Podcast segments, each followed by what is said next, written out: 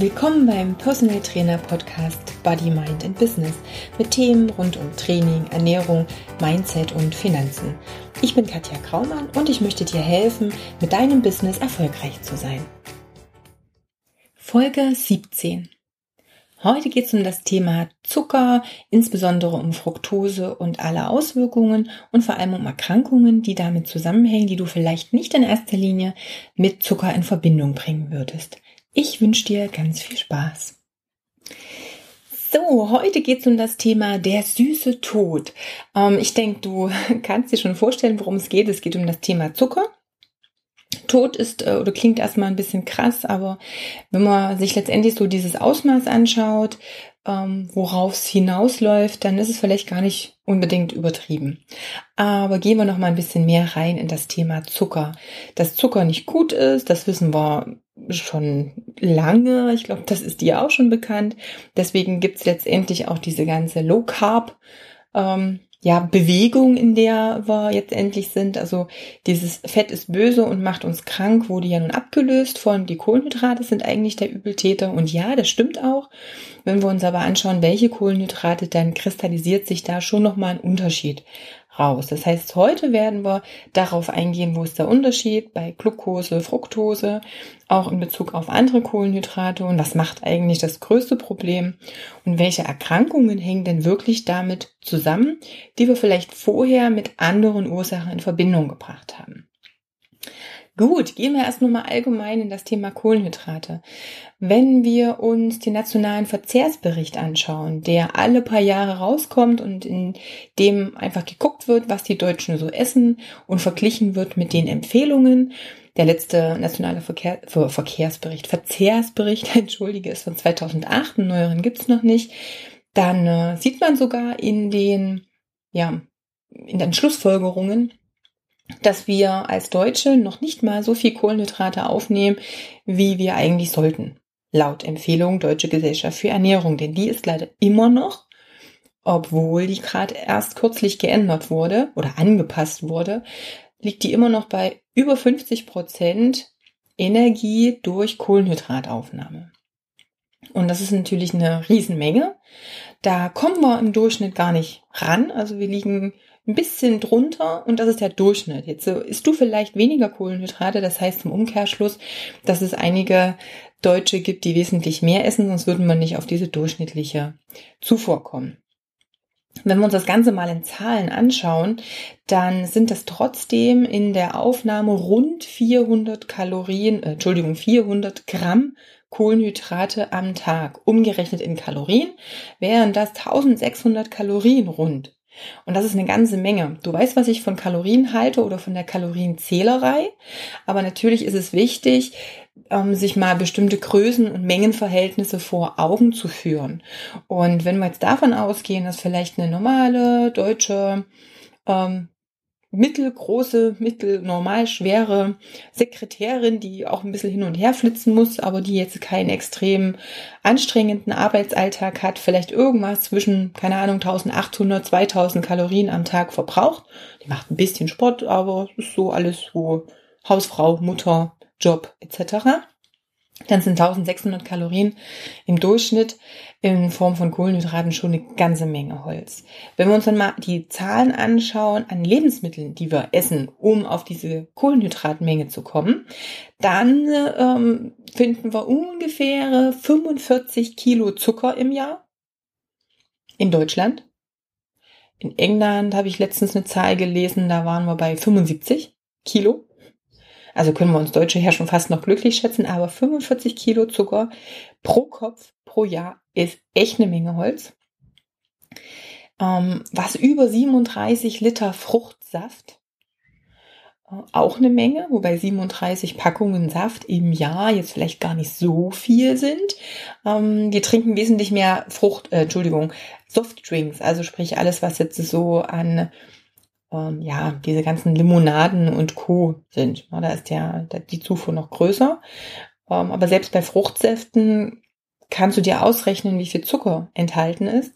Und für meine Kunden versuche ich das immer mal bildlich zu machen, indem ich sage, okay, sonntags beim Brunch irgendwo ein Glas frisch gepressten Orangensaft ist nett, den trinkt man so nebenbei zum Frühstück. Wenn du dir aber mal anschaust, wie viel Orangen du brauchst, um ein Glas mit 200 Milliliter zu füllen und du dir wirklich die mal aufstapelst, dann ist das eine Menge. Wenn du die essen würdest, anstatt dieses Glas Saft zu trinken, bräuchtest du wahrscheinlich den Rest des Frühstücks nicht mehr. Das Glas Saft ist aber schnell drin. Das heißt, äh, das große Problem, was wir letztendlich ja auch haben, ist, dass Flüssigkeiten nicht so satt machen, wie es jetzt normale feste Nahrung ist. Weil Flüssigkeiten im Normalfall nie Kalorien hatten in der Evolution. Denn es gibt eigentlich nur ein Getränk auf der ganzen Welt und das ist das Wasser. Nichts anderes. Es gibt sonst kein Getränk, was die Natur uns zur Verfügung gestellt hat. Nein, Muttermilch zählt da nicht mit rein, weil das ist ein Nahrungsmittel und ist nur deshalb flüssig, weil ein Säugling nichts anderes aufnehmen kann. Zumindest in der ersten Zeit. Deswegen ist das ein bisschen eine andere Geschichte. Ansonsten, Wasser hat noch nie eine Sättigung hervorgerufen.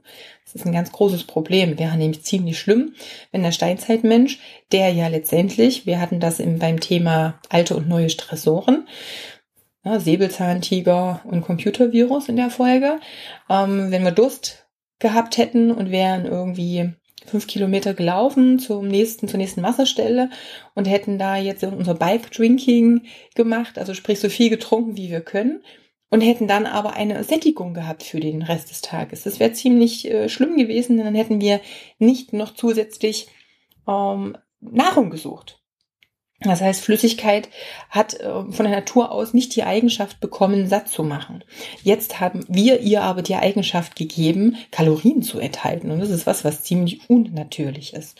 Und das macht uns eben jetzt auch ein großes Problem. Das heißt, wir können sehr viel Kalorien in Form von Flüssigkeit zu uns nehmen, ohne dass der Körper das wirklich als Nahrungszufuhr registriert und deswegen auch nicht satt, keine Sättigungssignale ähm, dem Körper und dem Gehirn auch sendet. Also das ist nochmal ein anderes Thema, aber das hängt damit natürlich alles zusammen. Übrigens essen wir laut Statistik auch ungefähr 11 Kilo Schokolade pro Kopf pro Jahr, ähm, was um die 80 Kilo Getreide und Getreideprodukte, Nudeln, Brot, Reis etc. Und naja, noch eine ganz eine ganze Menge an Lebensmitteln noch. Die Liste ist wie gesagt lang, aber das ist so ein bisschen der Hauptgrund, weshalb wir eben im Durchschnitt auf die 400 Gramm Kohlenhydrate am Tag kommen. Was jetzt für mich nochmal eine ganz wichtige und interessante Geschichte ist, um jetzt nochmal auf diese Kalorien auch zurückzukommen. Es gibt auch eine Untersuchung, die geschaut hat, wie der Risikoanstieg in Bezug auf das Erkranken an Diabetes Typ 2, Diabetes mellitus Typ 2 ist, wenn ich 150 Kalorien pro Tag mehr zu mir nehme. Und hier gibt es einen großen Unterschied. 150 Gramm Kalorien mehr in Form von durchschnittlicher Nahrung. Also sprich Fleisch, Gemüse, Fisch, Brot, alles gemischt. Oder 150 Kalorien rein in Form von Zucker. Bei der Nahrung oder bei den mehr an Nahrungskalorien habe ich einen Anstieg von 0,1 Prozent. Klingt erstmal wenig, summiert sich aber natürlich über Wochen, Monate und Jahre dennoch hoch. Bei 150 Kalorien in Form von reinem Zucker habe ich hier schon einen Anstieg von 1,1 Prozent. Klingt im ersten Augenblick auch nicht viel, aber es ist das Elffache. Das heißt, hier ist schon mal ganz deutlich, dass 150 Kalorien nicht 150 Kalorien sind, nicht für den Stoffwechsel. Bei Zucker andere, also andere Probleme verursacht, als es eben Eiweiße und Fette machen. Ganz andere Stoffwechselsituation. Also hier nur nochmal der Grund, eine Kalorie ist nicht eine Kalorie. Das ist eine ganz wichtige Geschichte. Wenn wir in die Zucker nochmal ein bisschen näher reingehen, dann möchte ich hier zwei Unterscheidungen treffen. Das einmal ist die Glucose, der Traubenzucker, und das andere ist die Fructose, der Fruchtzucker. Ich habe äh, auf meinem Blog, da kannst du gerne auch nochmal nachlesen, einen dreiteiligen Artikel stehen, wo es auch nochmal ganz speziell um die, ja, um Zucker, um Zuckerarten, auch um Zuckeraustauschstoffe und ähm, Süßstoffe geht. Ich empfehle dir, den unbedingt mal äh, durchzulesen. Das ist eine, auch eine gute Zusammenfassung, um die vielleicht deinen Kunden auch weiterzuleiten. Also wenn du auf katjakraumann.com gehst, auf Blog, da findest du im Archiv eben auch die Zucker Artikel. Da ist es nochmal aufgedröselt, welche Zucker es überhaupt gibt. Und eben die Saccharose, unser weißer Haushaltszucker, besteht ja eben zu 50 Prozent aus Glucose, 50 Prozent aus Fructose. Also auch hier ist es wichtig, dass wir darüber auch Fructose aufnehmen. Und wir gehen mal ganz kurz in die Glucose, weil das ist ja letztendlich das, was wir dann als Blutzucker auch im Blut haben. Und das ist für uns eigentlich der wichtigste Energieträger. Der wird in die Körperzelle gebracht und dann in unseren kleinen Zellkraftwerken in den Mitochondrien zu ATP umgewandelt. So der Gedanke der ähm, Natur. Aber wie das letztendlich so ist, auch da gibt es eben kleine Probleme. Und zwar ist es so, dass die Glucose erstmal in Pyruvat umgewandelt wird, das Pyruvat dann in Acetylcoenzym A. Das wird dann in den Zitratzyklus eingeschleust und dann wird daraus ATP, also unsere Zellenergie gemacht. Jetzt haben wir ein ganz großes Problem, was auftreten kann. Eines von ganz vielen Problemen, aber ich möchte dir einfach mal eins zeigen und dir auch zeigen, was letztendlich an Effekten für unseren Körper und für unseren Stoffwechsel entstehen kann. Wenn ich aus Glucose Pyruvat gemacht habe, dann muss das, wie gesagt, zu Acetylcoenzym A verstoffwechselt werden. Und dafür brauche ich ein äh, Enzym. Also es ist immer so, hast du vielleicht im Chemieunterricht, wenn du dich noch erinnern kannst, auch immer gelernt, wenn ich aus einer Substanz A und B eine Substanz C machen möchte, dann brauche ich meistens irgendwo ein Enzym, einen Katalysator, irgendwas, was dieser Stoff oder was diese Reaktion beschleunigt oder überhaupt erstmal stattfinden lassen kann. In unserem Stoffwechsel sind das fast ausschließlich Mineralstoffe, Vitamine, sekundäre Pflanzenstoffe etc. Also das sind Substanzen, das ist eigentlich das, was unseren Stoffwechsel erstmal funktionieren lässt. Wir denken immer so groß in diese Makronährstoffe, also immer in Eiweiße, Kohlenhydrate, Fette.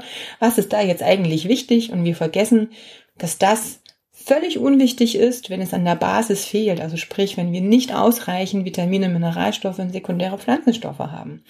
Das spielt viel, viel mehr eine Rolle, als woraus letztendlich der Körper dann Energie macht. Denn eigentlich sollte es so sein, dass wir metabolisch so flexibel sind, dass es dem Körper am Ende egal ist, ob er Eiweiße, Fette oder Kohlenhydrate bekommt. Wichtig ist immer, was noch mit dazu kommt und eben wie metabolisch flexibel ich bin. Also sprich, wie gut auch meine Mitochondrien funktionieren. Und genau hier haben wir dann eben das Problem, dieses Enzym, was für die Umwandlung von Pyruvat in Acetylcoenzym A notwendig ist, das ist zum Beispiel Vitamin B1 abhängig. Das heißt, wenn ich nicht genügend Vitamin B1 habe, dann kann dieses Enzym diese Stoffwechselfunktion nicht erfüllen und dann wird Pyruvat nicht abgebaut und dann habe ich nichts, was ich in den Zitratzyklus schleusen kann und dann habe ich keine ATP-Produktion. Dann, ja, dann reichert sich das Pyruvat erstmal an. Und natürlich gibt es dann noch andere Stoffwechselwege. Das heißt, der Körper will natürlich das Pyruvat irgendwie loswerden. Es nützt ihm ja nichts, wenn ich davon ganz, ganz viel da habe. Und dann wird es entweder in Alanin umgewandelt, das ist eine Aminosäure, oder meistens mehr in Laktat, in Milchsäure. Und Milchsäure kennst du, kennst du aus dem Sportbereich. Milchsäure wird dann auch produziert, wenn es eben nicht möglich ist, ähm, mit genügend Sauerstoff Energie zu produzieren. Auch dann entsteht Milchsäure, das Laktat, weil das letztendlich so ein bisschen der kleine Notschalter auch ist bei einer intensiven Belastung. Denn das kann quasi den Muskel dazu bringen, dass er nicht mehr funktioniert, beziehungsweise dass wir irgendwann sagen, okay, wir müssen mit der Belastung aufhören, weil ich ansonsten meinen Stoffwechsel zu sehr schaden würde. Das ist so quasi so ein kleiner Rückkopplungseffekt. Und diese, ja, dieses Laktat, diese Milchsäure, sagt der Name schon, ist eben ein saures Endprodukt. Das sagen wir ja auch so ähm, im Umgangssprachlichen, mein Muskel übersäuert.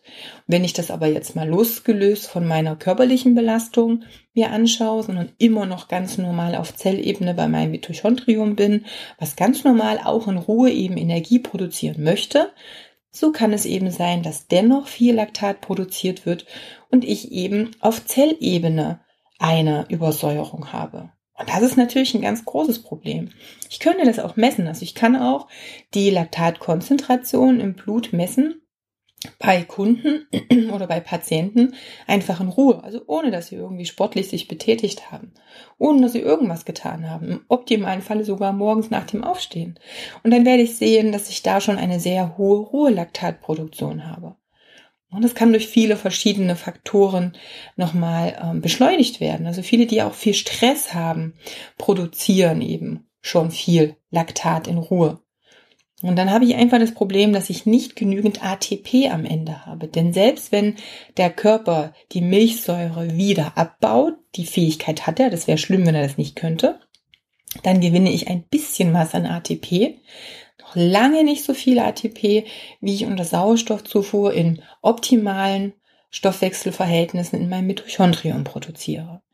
Und das ist natürlich ein ganz, ganz großes Problem. Wenn ich nicht genügend Energie habe, dann fühle ich mich auch so. Dann bin ich müde, dann bin ich schlapp, dann habe ich vielleicht neun Stunden geschlafen, aber bin trotzdem nicht leistungsfähig. Und ich glaube, das kennst du. Das kennst du entweder von dir vielleicht oder eben auch von Kunden oder Patienten, die das haben. Also diese metabolische Azidose, diese Azidose auf Zellebene, macht große Probleme, denn sie ist unter anderem auch für eine Insulinresistenz verantwortlich. Also auch das kann die Ursache für eine Insulinresistenz sein. Und wenn wir insulinresistent sind, dann weißt du, dass der nächste Schritt dann am Ende ein erworbener Typ 2 Diabetes mellitus ist mit all seinen Folgeerkrankungen.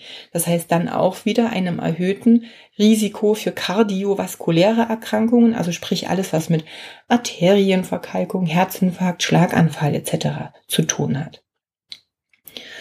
Und dass das verschiedene Ursachen hat, und eine davon der hohe Zuckerkonsum ist, aber auch natürlich der Lebensstil. Ich hatte gerade schon Stress angesprochen, was auch nochmal zu so einer Übersäuerung führen kann, eben über diese ganze Stresshormonkaskade. Ähm, wenig Bewegung etc. Das zeigen eigentlich auch die Zahlen, wenn wir uns die mal anschauen. Wenn wir uns mal 1950 anschauen, dann äh, war das so diese Nachkriegszeit, wo natürlich ein ganz anderer Lebensstil war, wo wir auch noch nicht so diesen Stress von heute hatten, was Computer, Internet etc. anbelangt. Da haben wir ungefähr 500.000 Diabetiker in Deutschland gehabt oder gezählt.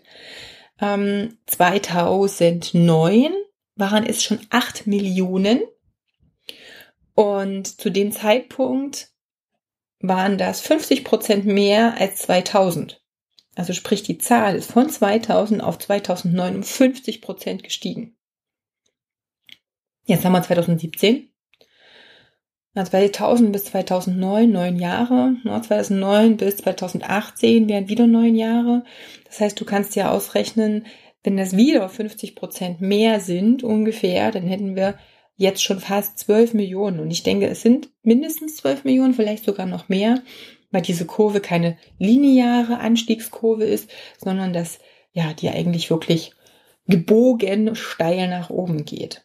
Also ich denke eher, dass es ein bisschen mehr als 12 Millionen Diabetiker in Deutschland sind. Und die Zahlen haben wir leider das Problem, dass sie immer so ein paar Jahre zurückliegen, weil bis Erhebungen statistisch ausgewertet werden dauert das halt immer ein bisschen. Weltweit sind wir übrigens bei über 380 Millionen.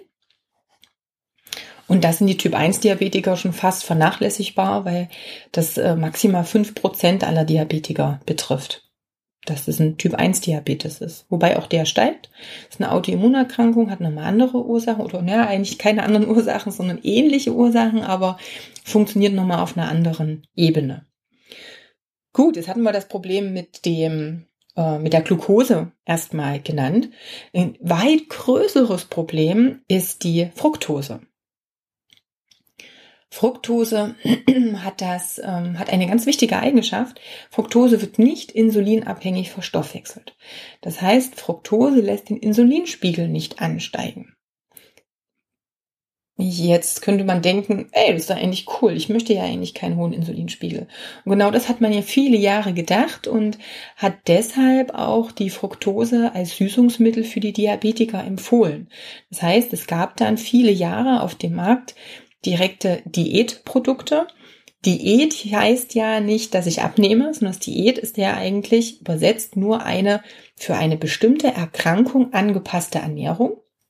Das heißt, eine Diätschokolade in dem Sinne ist einfach nur ein Lebensmittel oder ein Produkt, was mit was im Rahmen eines Diätplanes für Erkrankung XY empfohlen wird. Und so war das letztendlich auch bei den Diabetikerprodukten. Das heißt, da stand immer so dieser Zusatz drauf, im Rahmen eines Diätplanes bei Diabetes mellitus äh, empfohlen. Und ähm, wie gesagt, man hat dann eben die Fructose als Zuckeraustauschstoff eingesetzt, weil die eben nicht den Insulinspiegel ansteigen lässt, hat aber dann über die Jahre festgestellt, dass was viel, viel Schlimmeres passiert ist mit den Diabetikern. Und zwar haben die eine nicht alkoholische Fettleber entwickelt. Das heißt, die Leber ist massiv verfettet.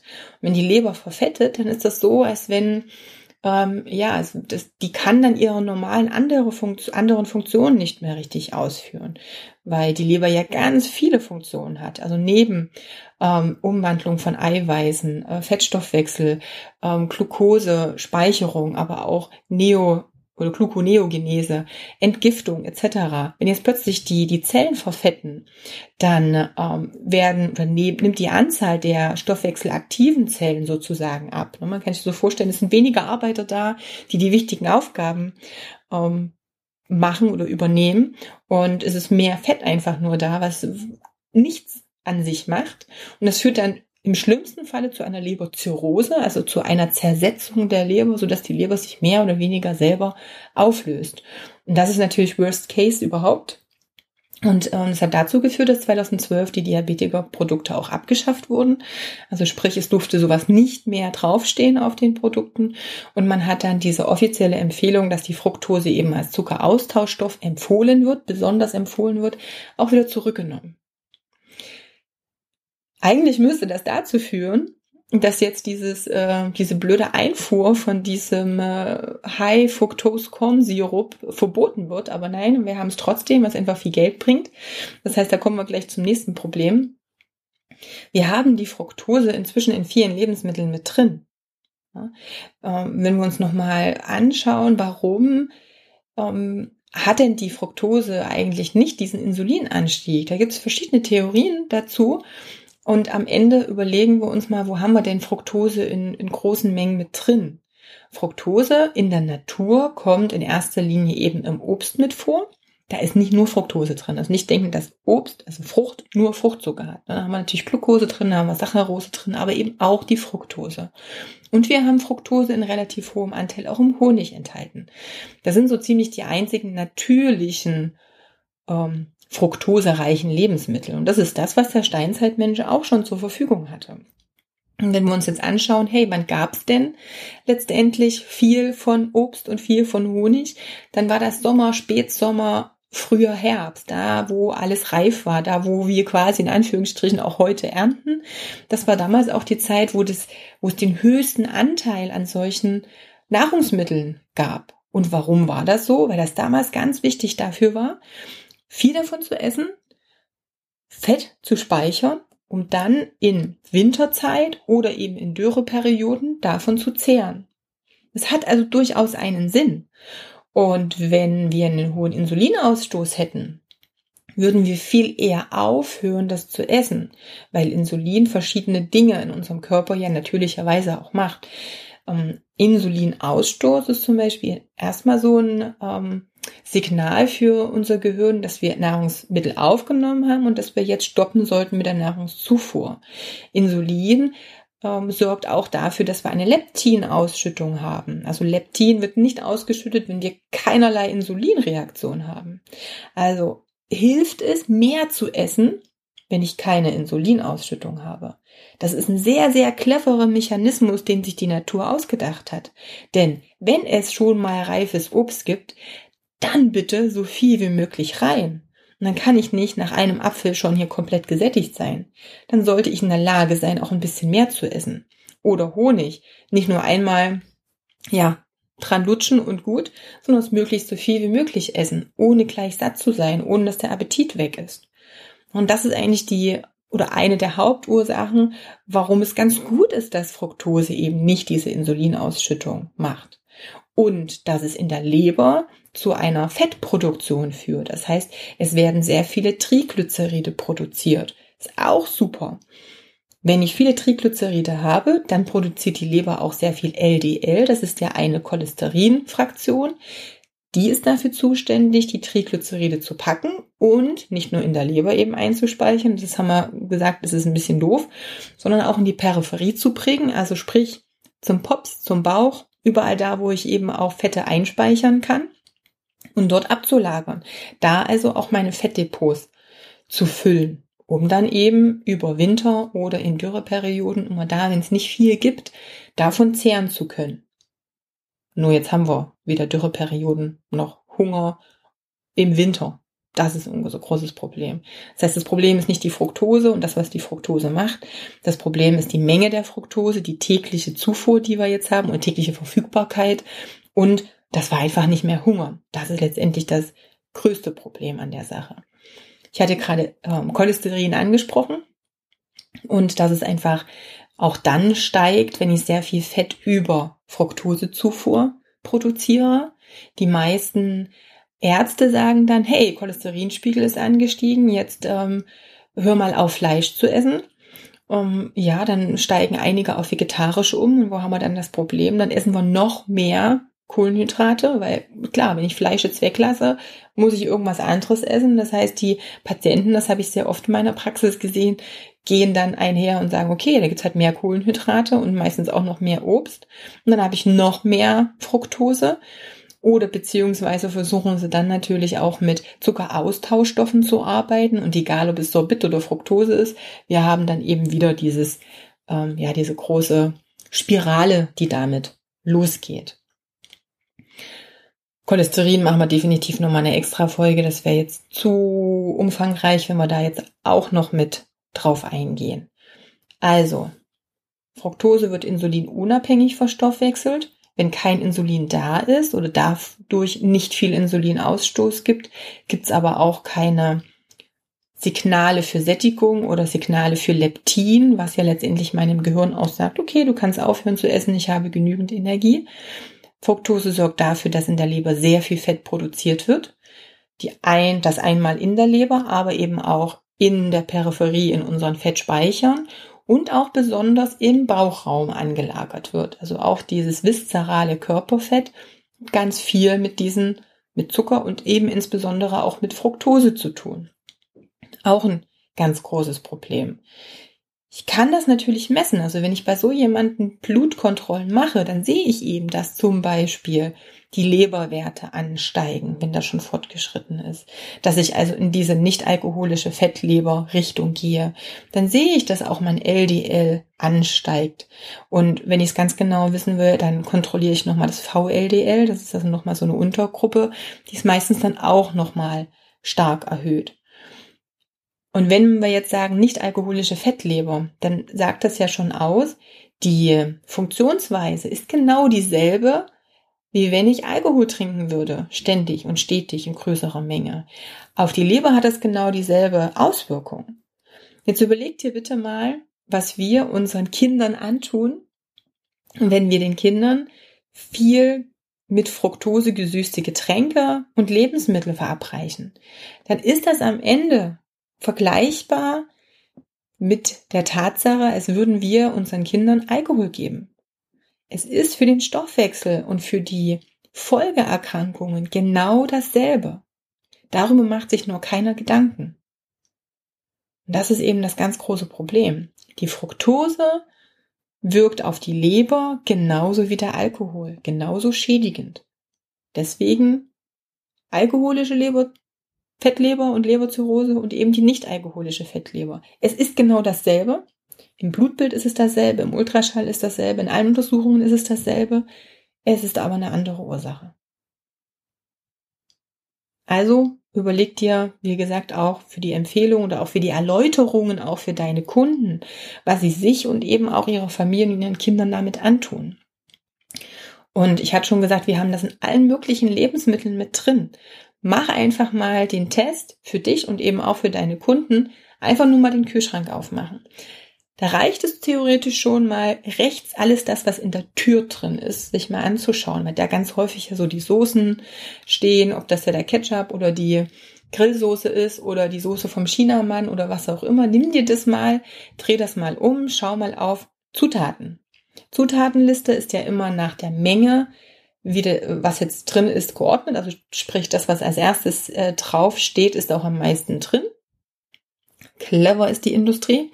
Ähm, sie dröselt einfach alle Zuckerarten auf und dann hast du halt fünf verschiedene Zuckerarten drinstehen, an erster und an dritter und an fünfter und an sechster Stelle. Wenn du es dir mal zusammenrechnest, kannst du dir ausrechnen, wie viel insgesamt dann noch drin ist. Und dann geh auf die Suche nach Glucose, nach Fructose, nach Maltose, nach Saccharose, nach Fructose, Glucose, Sirup und nach modifizierter Stärke, was nicht viel anders ist als dann letztendlich Glucose.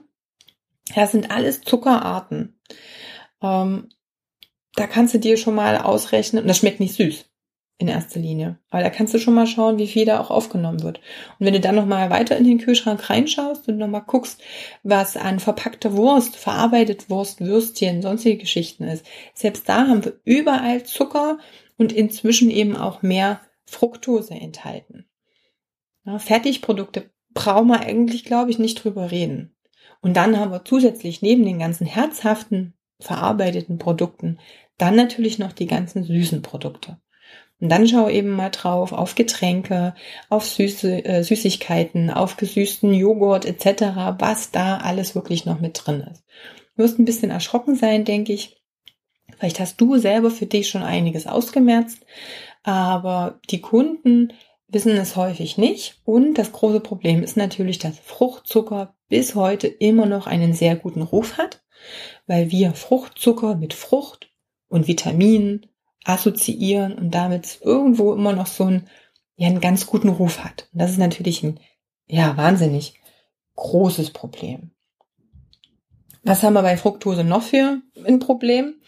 Ähm, zum einen bindet es siebenmal stärker an Proteine, als es die Glucose tut.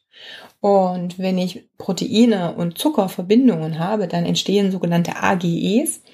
Das sind Advanced äh, Glycation End Products sozusagen. Die sind unter anderem auch wieder für arteriosklerotische Veränderungen an meiner Arterienwand zuständig. Also hat auch wieder ein Wirkungsfaktor eben für solche Veränderungen, die zu Herzinfarkt, Schlaganfall führen. Und das nächste ist auch, es führt unter anderem auch zu einem Harnsäureanstieg. Jetzt ist es so, dass wir auch hier in der Schulmedizin wieder ganz häufig Dinge in einen Topf schmeißen, die nichts miteinander zu tun haben. Wenn wir sagen, ey, Harnsäure ist angestiegen, dann sagt der Arzt meistens, jo, Fleischkonsum reduzieren. Dabei wird vergessen, dass äh, Fleisch zwar auch Harnsäure mit produziert oder der Abbau von Fleisch auch Harnsäure mit produziert, aber zu einem relativ kleinen Teil. Der größere Anteil ist Harnstoff. Denn Protein wird zu Harnstoff abgebaut. Das wird über den Harn ganz normal ausgeschieden.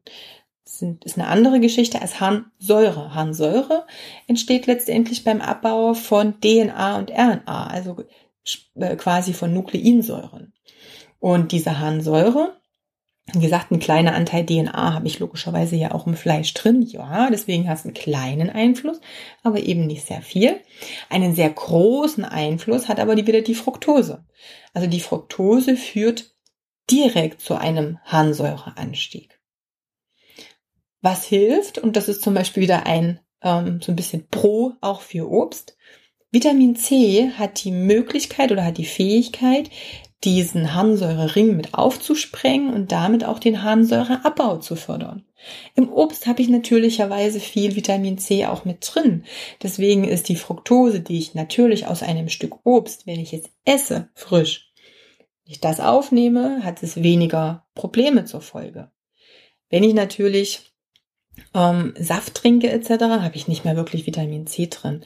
Also Vitamin C ist ein so ähm, empfindliches Vitamin. Das wird so schnell durch Luft, durch Licht, durch Sauerstoff abgebaut. Sorry, aber in einem Fruchtsaft, egal wie der hergestellt ist, ob das ein Direktsaft oder ein Konzentrat oder in frisch gepresster ist, der eine halbe Stunde steht, da habe ich kaum noch Vitamin C drin. Das muss einfach auch nochmal klar sein. aber wenn ich ein Stück Obst esse, da habe ich natürlich nochmal einen gewissen Vitamin C-Anteil. Das hilft also eben auch wieder, um Harnsäure abzubauen. Wenn ich zu viel Harnsäure habe, dann habe ich natürlich wieder die Krankheitsbilder Gicht. Wenn du das kennst, das ist dann das, wo zum Beispiel Grund, äh, Großzehen, Grundgelenk oder eben auch Fingergelenke oder Knie anschwellen, dick werden, weil sich da diese Harnsäurekristalle eben aus oder weil sich die Harnsäure auskristallisiert und diese Kristalle, ich erkläre es meinen Kunden meistens so, dass ich sage, das ist so wie Sand im Gelenk. Also wenn ich mir vorstelle, äh, ich habe da Sand irgendwie im großen Zeh und ich versuche den zu bewegen, das reibt und scheuert und deswegen entzündet das, wird dick, wird heiß und schmerzt äh, ja wahnsinnig. Das ist ein großes Problem. Die Harnsäure macht aber auch noch andere Dinge.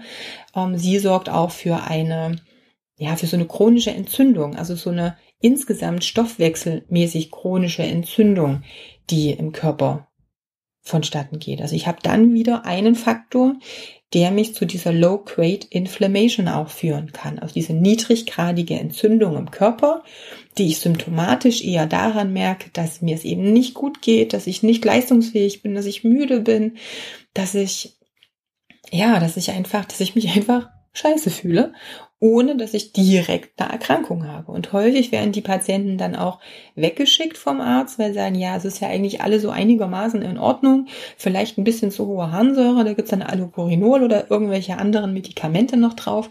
Das ändert aber letztendlich nichts an der Symptomatik und vor allem nichts an dem, was vorher letztendlich auch noch so vonstatten geht. Das ist also nochmal ein ganz, ganz großes Problem, was ich da mit habe.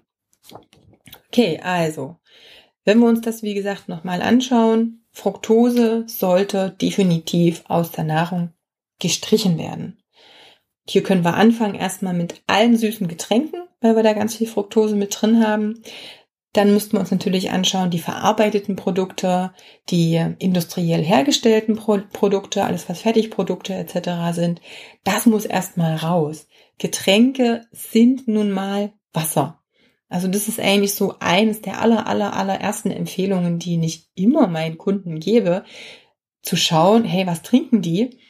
Und dann ist der Hauptanteil Wasser. Und dann kommt immer, ah, Wasser schmeckt ja nicht. Ja, Wasser soll nicht schmecken, Wasser soll einen Durst stellen. Ähm, und sorry, da müssen die auch erstmal durch.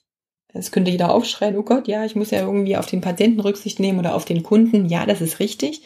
Aber ich werde nicht ganz drum rumkommen, mich ein bisschen auch zu entwöhnen oder entwöhnen zu müssen. Und ja, klar, kann ich da meine Spritzer Limettensaft reinmachen oder da mal ein Stück Ingwer reinschmeißen. Das ist alles super.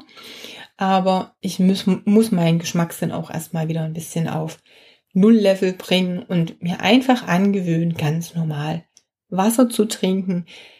Damit werde ich schon mal einige Probleme ausmerzen können. Das ist eben auch nochmal eine Ganz wichtige Geschichte. Gut. Ich hoffe, ich habe das so einigermaßen verständlich dir ähm, rüberbringen können. Ähm, ich habe so ein bisschen diese Mitochondrien angeschnitten. Das ist ein ganz, ganz, ganz, ganz spannendes Thema.